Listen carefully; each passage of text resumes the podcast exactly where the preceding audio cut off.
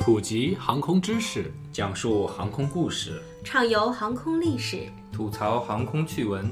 哎，我这句怎么不押韵欢迎啊？收听东半球最专业的航空科普网络电台航空大话，航空大《航，空大话航》。空大话。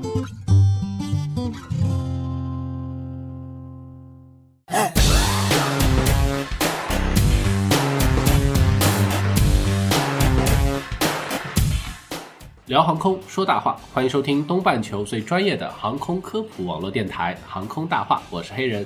我是小六，最近，美联航强制驱逐旅客的视频点燃了全球社交媒体。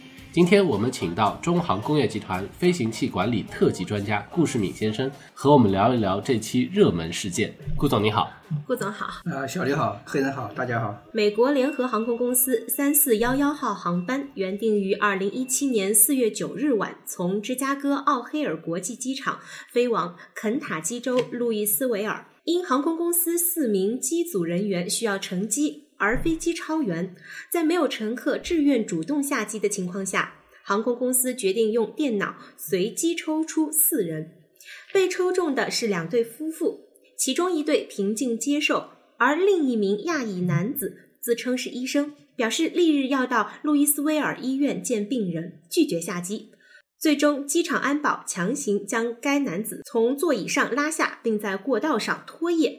过程中，该男子口鼻流血。同时呢，这个被拖曳的视频和截图也在网上流传。就和顾总聊一聊这个刚才说到的背景和这个故事的进展。美国联合航空啊，顾总是怎么评价这个航空公司的？能不能给我们介绍一下这家航空公司的背景？好，呃，这个美国联合航空呢，在业内啊是基本上属于顶尖的航空公司了。嗯那它呢最早成立呢是一九二五年，也就是从莱特兄弟发明飞机以后不到二十年时间，整个美国这个航空工业开始起步的时候，就是有一个人就成立这么一个公司。因为到第二年的时候，一九二六年的时候，我们现在大名鼎鼎的波音先生，他也想搞这个航空运输，所以他就成立了个航空公司，就把这个航空公司也买进来了，嗯也买了很多小的，因为当时航空公司都非常小。嗯买进来以后呢，就整合了一个就波音运输公司。然后到了一九三零年的时候呢，因为美国运输部发现呢，就是这个制造啊、运输都混在一起不行，要把它分开，所以当时就要求这个波音公司啊，把它一拆一一拆三，一家就现在的联合航空公司嗯。拆出来，还有一家我们现在知道波音公司造飞机的，嗯。还有一家其实我们是非常熟悉的，但是我们这个我们这个小专业里面可能不太熟悉，就叫美国联合技术公司。啊这个联合技术公司下面有一款产品，我们航空界非常有名，就是普拉特惠特尼发动机公司，哦，也就是发动机、飞机和运输原来是波音一家的，然后在一九三零年的时候分成三家了。那么到一九三零年以后呢，就是这个联合航空呢，就是成为美国的一个其中一个大公司，呃，一直运行到现在。那么它有一个很有名的口号，就是“飞翔在友谊的天空”。这句口号是一九六五年正式确定的。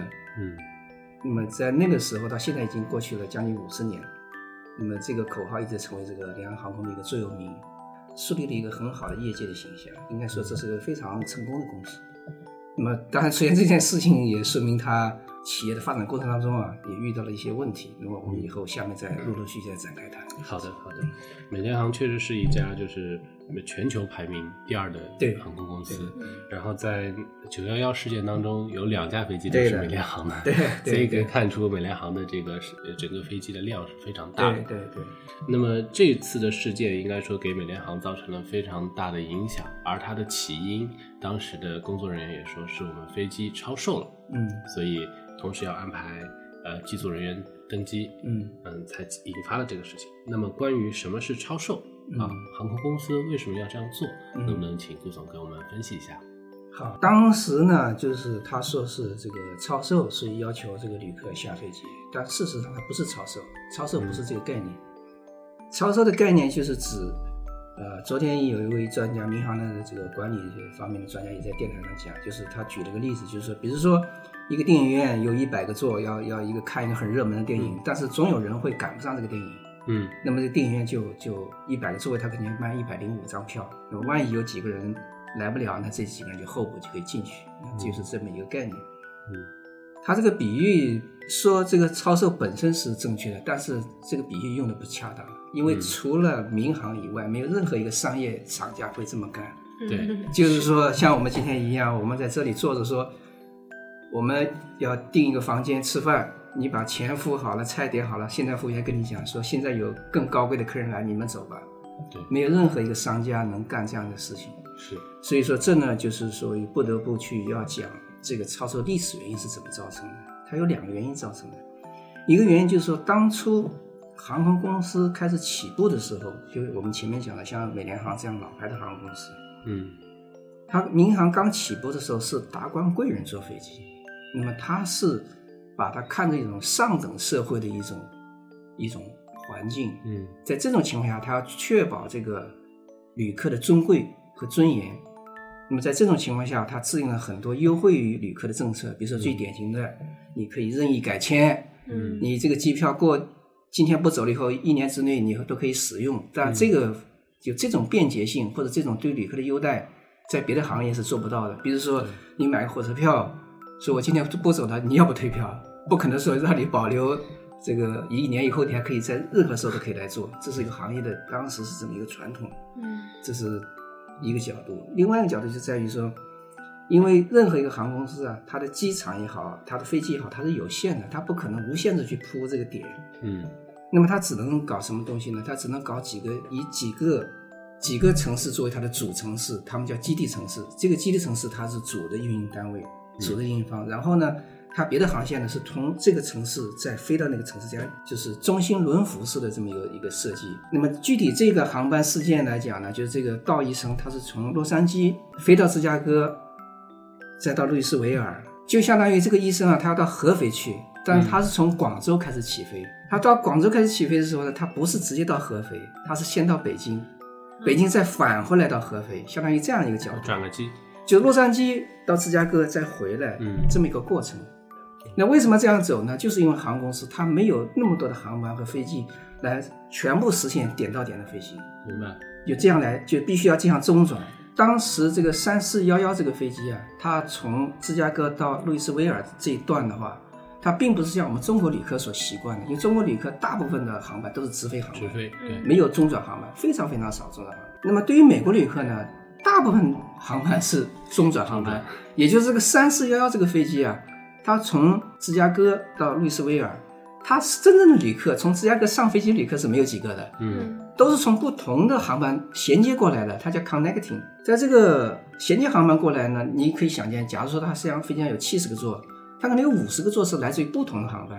嗯那么在不同的航班的情况下呢，航班有可能有延误啊，各种情况啊，对那么它必然会有一些旅客，会有经常性的会有旅客，一定比例的旅客会搭不上这个飞机，所以它从商业行为来考虑的话呢，它那天航班应该是有七十五个座那个飞机，那么它可能会卖八十个座，那么这个它经过大数据的分析和统计来估算一下这个赔率是多少，嗯万一别的航班旅客晚到了，那么这些他就就可以走了。那么这种模式，也就是给它的超售啊，就奠定了一个理论基础。嗯。那么它也是个互惠互利的，一方面旅客可以最大容量的走掉，一方面呢，就是因为它充分利用了这个航班以后，它机票可以便宜，这都是都是无可厚非的。对。但这个它这件事本身并不是超售，因为七十五个座位的旅客没有多卖一个，嗯，呃，所有的旅客都是我付了钱拿到座位，而且都上了飞机。嗯。对，那至至于说你后面的机组员要去搭飞机，以这个名义来说你是超售要求已经付费的旅客下飞机，嗯。那么现在在美国的这个这个舆论界里边，就有人指出，你要如果要用这个借口来说明你这个事情的合法性，你就存在着欺诈行为。嗯。嗯。所以美联航现在已经改口了，说这个包括总老总都说了，我们不是超售，是我们的过错，他不敢再说是超售了，这这属于欺诈行为了。基本上是第二次公开发布道歉的时候，他就改口说对是，他不能再说超售了，超售这不是超售，对，超售是指付费旅客之间，就像前一女二嫁，嗯。你从商业角度来看，你一个座位实际上是你卖了两个人，对，而这两个人谁走由你来决定，不是由我来决定。嗯对。对啊，这个就是违反这个商业利益的，对吧？嗯。当然，你可以解释你有它，你有很多很多价值或者是怎么样，但是从这个商业伦理上来说，你是欠缺的。嗯。嗯。嗯所以这个事情就在刚刚顾总解释的解释的过程中啊，也说明了我下一个问题，嗯。本来预设的问题，嗯。我还是说一下，嗯。就是本来想问的是，机组人员如果要乘坐飞机的话，嗯。能否有权利赶下乘客，对。来让机组人员坐飞机？这个是这个实际上是问题的焦点。嗯。首先，我们讲，正是因为美国它是这种航班的结构，所以不仅是旅客，他的机组人员也需要从这个城市到那个城市，他他要去接这个飞机，有点像出租车司机一样。嗯我们上期做的那个苏利机长节目也是一样的，苏利跟 Sky 他两个人根本也不认识，而且完全是在飞机前才认识的。那么这个来讲呢，是美国航空公司的一个一个正正常的或者是一个常规的这么一个运作。那现在问题在哪里呢？就有几点疑虑，也就是美国参议院的议员就像人大代表一样，已经提出自己，要求航空公司正面回答。嗯第一点，这几名技术人员为什么在这个时候提出来要求搭飞机？因为你是正常的运作的话，你应该事先就知道他什么时候应该搭什么样的飞机，对嗯而不是临时提出来说我要做。这是第一点。第二点就是说，如果这些飞行人员是已经有计划的要搭这个飞机，那你为什么没有事先安排这几个座位？嗯呃，这个问题也是很正确的，因为你既然你说这个，你这个四名技术人员是要去执行任务的，那你事先的整个排班的计划，像美国是四天排班，嗯苏利机长也是一样，他提前四天把他他的航班给他排好，也就是他提前四天已经知道他们这些要到哪儿去，那他应该就像我们旅客一样，规定你起飞半小时之之前要 check in 的，你否则的话你就放弃了。嗯那旅飞机组也是一样的呀、对你也有一定的规则。现在人家就问你，你这规则是什么？你拿出来看看。你这个飞行人员，现在我们包括我们很多专家都在说，飞行人员是有权利啊、去执行任务的，是为了下一班旅客。这个这个话是不对的，这个话逻辑上是错误的。因为你这个航空公司安排机组人员的航班生产任务，我们讲很专业讲就是航班生产任务，嗯他的每个工人、每个飞行员、每个机械师，他的是预先排好的，你是知道的。嗯那么这个应该跟你的这个定做计划是不冲突的。那么现在你要检讨，你这个为什么会有这个冲突？公司可以因为我要安排工作人员过去而少出售票。对啊，对吧这是生产计划里面排出来的嘛没错。我们前面讲了，他是要执行明天的航班任务，他必须今天走。那好，既然你那个航班飞机票都卖出去了，你难道机组人员还不知道今天要过去吗？对，嗯对，你这个整个生产计划是怎么安排的？好，这是第一点。所以人家现在不是我在质疑他，是美国参议员在质疑他，就是你航空公司必须回答，你这些人是怎么安排的？你的工作程序是什么？然后你这个问题回答完了以后，你才能回答说，就像你刚才提出的，他是不是有无限的权利，任意可以把旅客拉下来？嗯你没有这个权利的，因为这是明显是你的。如果说你忘了安排了，对或者说我们反过来说，记住晚到了，这是完全是你的责任。对你怎么去拉人家旅客呢？是，你难道不知道旅客是你的衣食父母吗？嗯他付了钱才有你的工作啊。对，他不付钱，你们这样对待旅客，旅客不坐飞机了以后，你不是没工作吗？所以说这些里面的这个讨论的话，应该事实上，无论怎么说，如果说航空公司安排的这个有问题，那航空公司应该是果断的承认我们有问题，那么这个事情就也就没那么严重。嗯你不能出了事情明明明显的已经就不对了，对还要说我有我们有权利，这是因为超收的问题，这把两个概念混到一起去了。这个不是超收的问题，这是你安排机，是你航空公司自己安排的问题。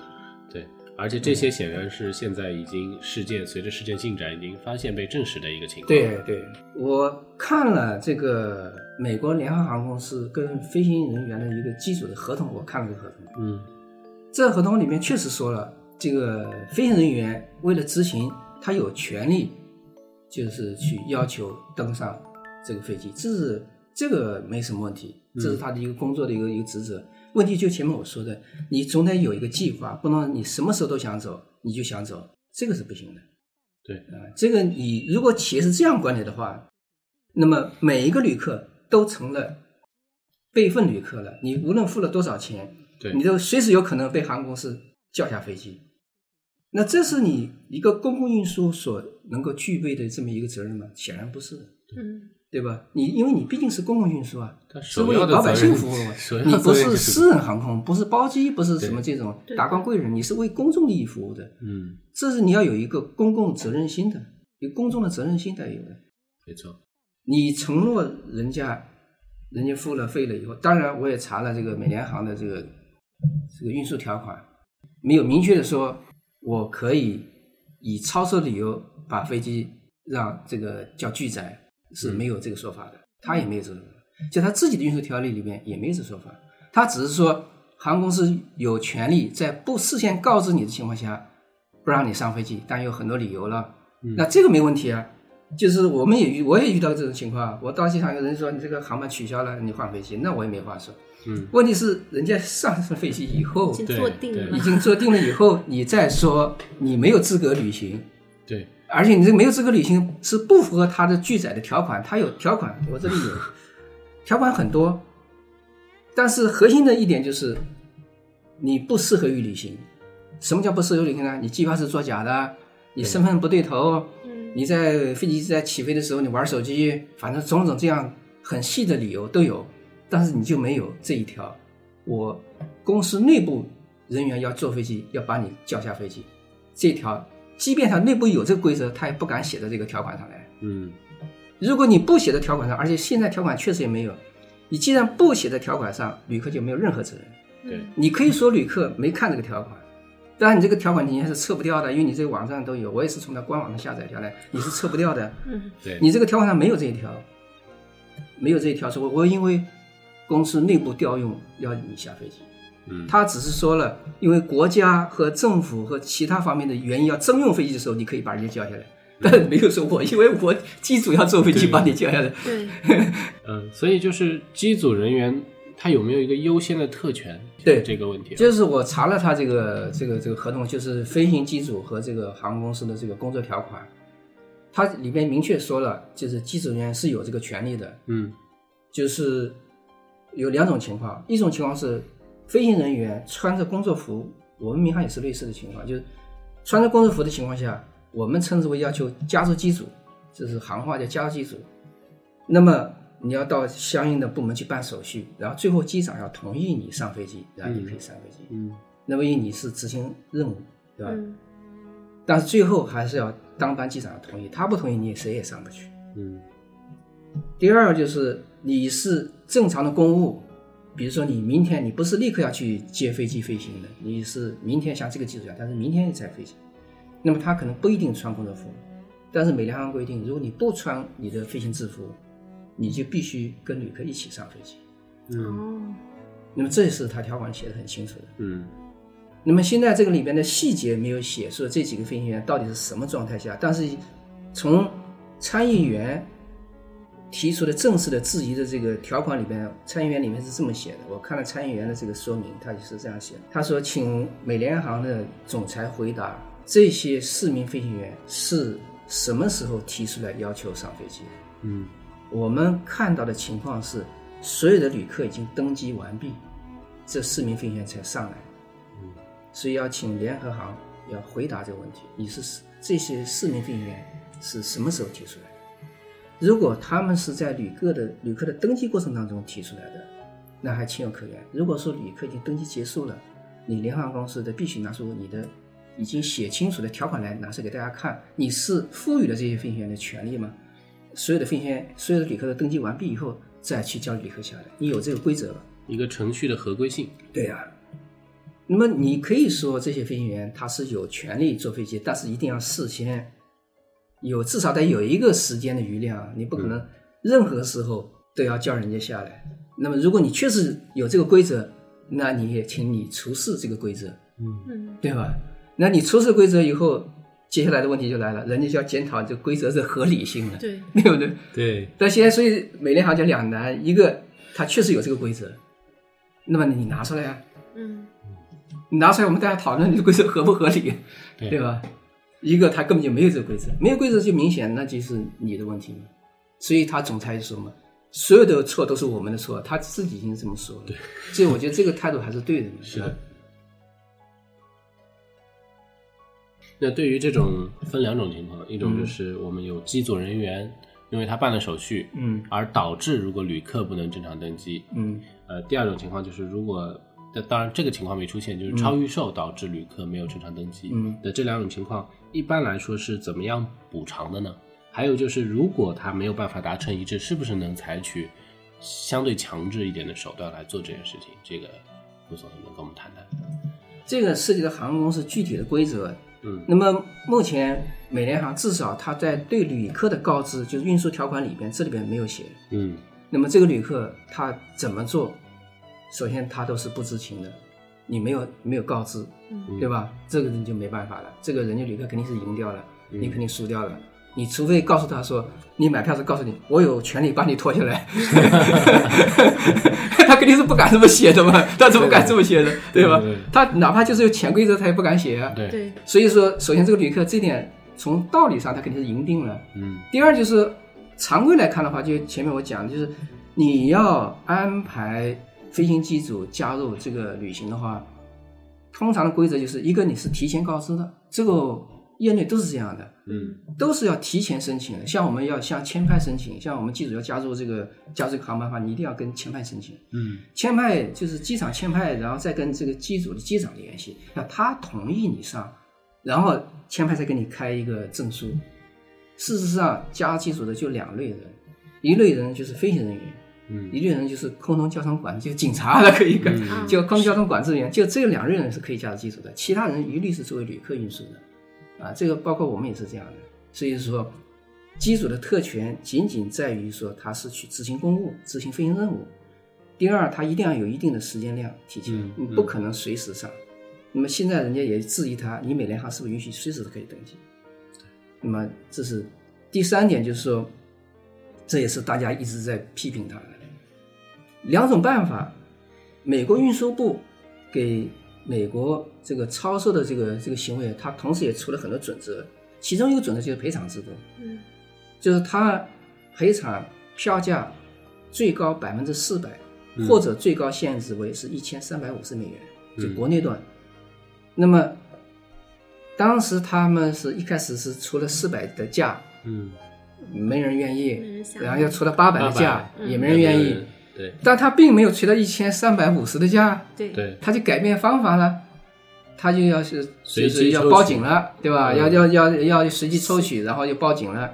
那么对，这个呢，就是人家这个旅客有，如果说有足够的这个这个法律知识和足够的旅行经验的话，他就肯定就抓住你的漏洞了，这就是你的漏洞啊。嗯你应该正常程序应该是什么？应该是继续出价到一千三百五十美元，说没人愿意了，嗯。然后我再采取第二个办法，嗯。我来抽签，对。对吧？那么你现在明显的你自己没有出到美国运输部的最高价，你就放弃，这你首先就失职了。嗯。这第二点，美国运输部规定的很清楚，是现金。啊，他给的是优惠券，优惠券，它不是一种补偿，它是一种强制消费。嗯。就是我我下次不坐美联航怎么办了呢？对。对，你这个不仅不是赔偿，反而是我强制我消费。你我下次还必须坐你的飞机，我才能用这个券，这不是补偿了，对吧？对，这等于是打折再卖给你一张票了。似乎美联航一直是喜欢采取这种手段。在上一次那个他啊美联航弄坏那个音乐家的 Gita 的事件里面，他们也提出就是说补偿你，到最后认错了，他也是补偿你优惠券。但是这个事情我确实不知道他们当时怎么处理的。但是按照美国运输部的这个规则，是旅客提出赔补偿的方法，不是美联航，不是航空公司提出来，是旅客决定我是要券，还是要现金，嗯。还是要礼品，嗯。而不是航空公司来收。所以说，如果这个事情，呃，这样做的话，其实还是也是有问题的。如果说这个旅这个旅客他可以从这个角度去打官司，他也是能够有有依据的，因为美国运输部规定的很清楚，因为美国运输部讲的很清楚，说你这个券是有效期的，一年要收费的，嗯，或者几个月要收费的，这个是有损于这个消费者利益的，对，所以是应该由消费者决定他是要现金还是要券，所以它是什么东西。如果发券肯定是低于它这个面面额的那个价值的嘛，对啊它的价值肯定是有损失的。因为你发券实际上是一种强制消费的行为，是对下一次的消费而一个打折，不是对这次消费进行补偿。没错，所以这是两个概念，所以这个东西就涉及到很多法律上的问题，所以人家这这一点要去告他，他也是招架不住的。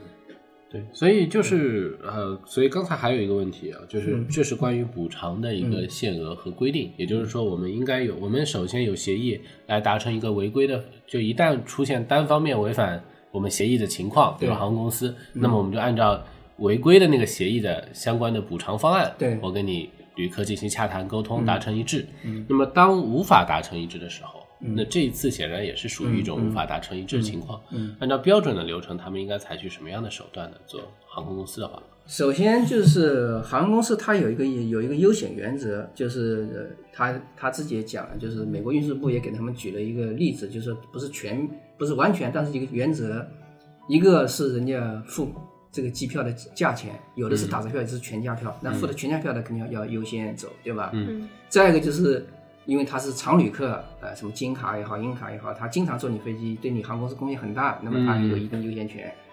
然后就是登机时间，他先到，先到先走啊，嗯就是这几个原则。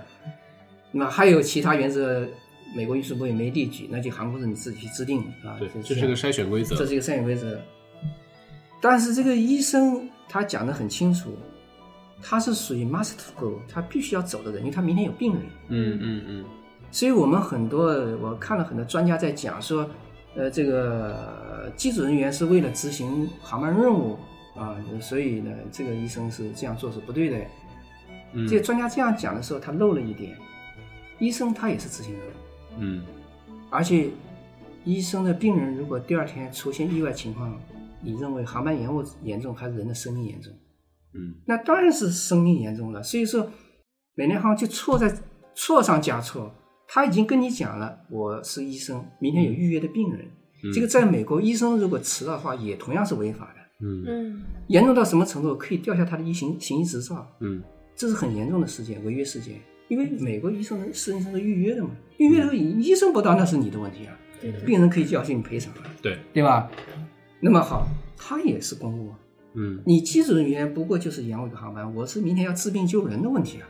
嗯他是心肺专家，在美国还挺有名的一个专家呢。嗯，看了，好像是三代人还是五个医生的。所以你说他是为了一己一己私利吗？你不能这样去去去讲人家。而且这个事情现在一弄出来以后，在美国或者在欧洲，这个医生是非常受人尊敬的这个职业，嗯，所以整个舆论完全就倒向这个医生了。对，因为这个没办法的，因为人家跟你讲清楚，我明天要去治病的，嗯是，我我我是必须要走的。那这种情况下，人家就是讲了嘛，你应该首先继续提高你的赔偿额。那总统都讲，你再出钱嘛，对对，总有人愿意下去的嘛。特朗普说出到一定钱，我也愿意下去。啊，所以所以说你这个方法明显不对嘛，对吧？对，所以人家跟你讲了，我是必须要走的人，那你一个你是再出钱，这个你还可以再去做别的旅客的工思想工作啊。嗯你说你看，人家是明天是要治病救人的，呃，所以他的下一个人是谁呢？就是你了，那么你应该下去。那他不是还有第五名，应该还有第五名、第六名这样排队的吗？对对不对？是的那你就一个个做工作嘛，是对吧？是，这是一方面。第二方面就是说，如果所有的旅客都不下飞机，你这条款里也没有规定所有旅客必须下飞机，那你就必须为机组人员安排其他方式。是，那么具体的这个航班情况，那么芝加哥到路易斯维尔还有很多其他航空的航班，你可以为这个医生安排这个别的航班。如果说你考虑到我不愿意坐竞争对手的航班，那你可以安排这个医生去做，那也许他也能接受。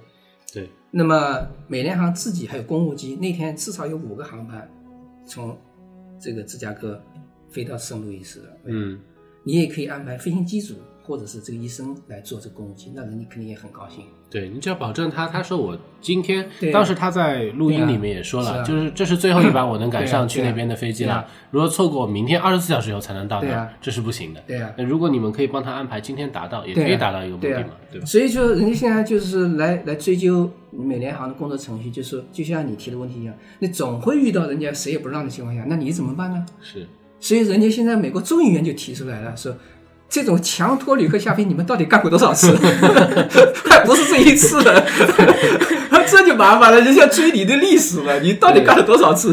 对对对，这个众议院提的这个问题，我觉得航空公司都会非常头痛。对呀、所以说我我们呢就是觉得，你航空公司不要再继续再去辩解了，包括很多专家不要再继续辩解了，这个错了就果断承认这是我错了对啊就完了，对对吧？对对对，你继续再弄下去，你结果发现越弄这个事儿越大，没错嗯没错，这反而成了一个呃一个全行业跟旅客的关系的问题了。现在已经已经到这个程度了。能波及到这件事情以后，别人都不敢触碰了，对吧？别家航空公司碰到这个也会特别头痛。对呀、所以说你这个事情就惹得太大了，这个事情对吧？是，呃，另外呢，在这个事件中啊，我们特别关心，嗯，其实还有一个原因，是因为这个 David Dow 是一个华裔的身份，也就是当我们看到那个视频的时候，他是一个华人的面孔，嗯嗯嗯嗯。那我们也会特别有感触。那您觉得这个华裔的身份在这个事件中有没有什么特殊性呢？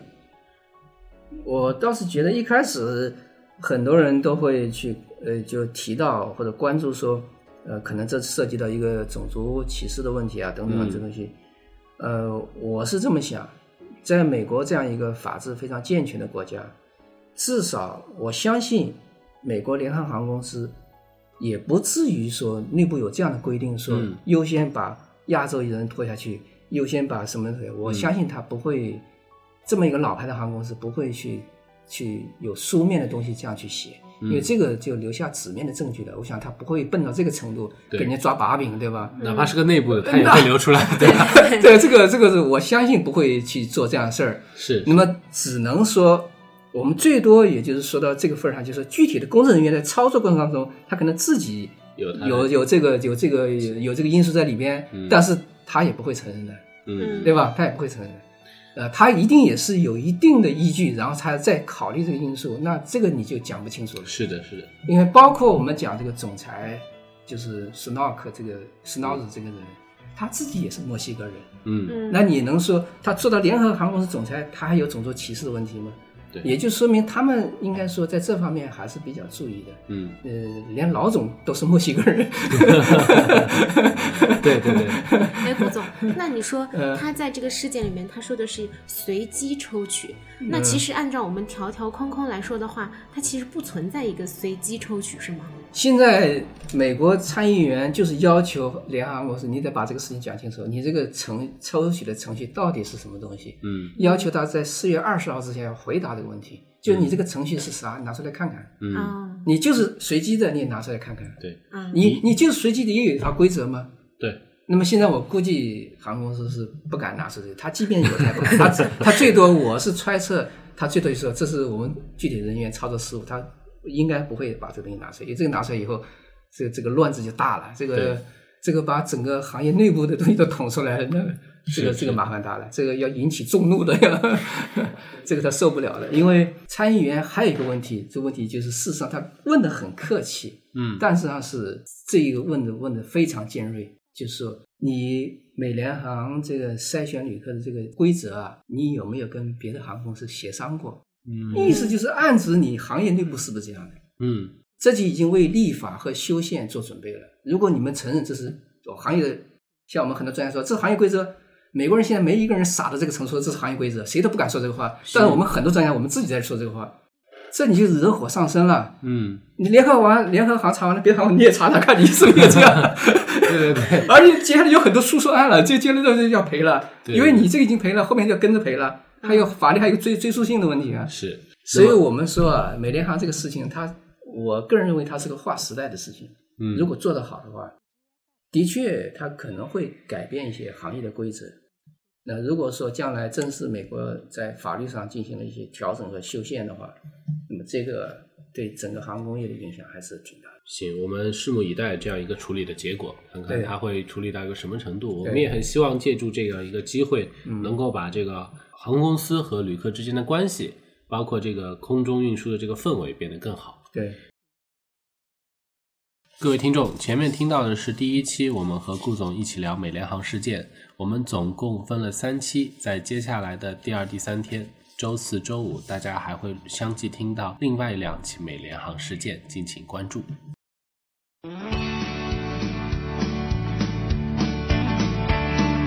Flew United Airlines on plane departed. Halifax, connecting in Chicago's O'Hare.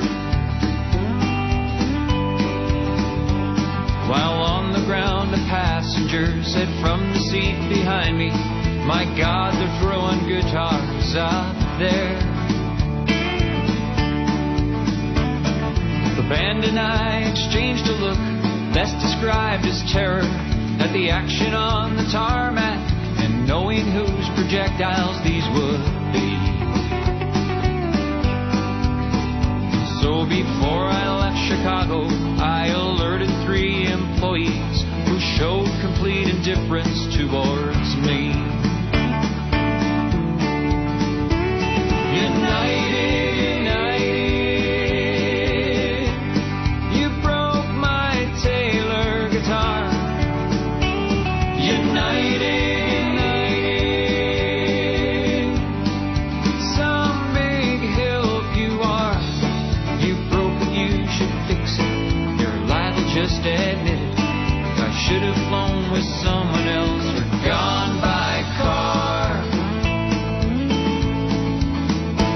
Cause you know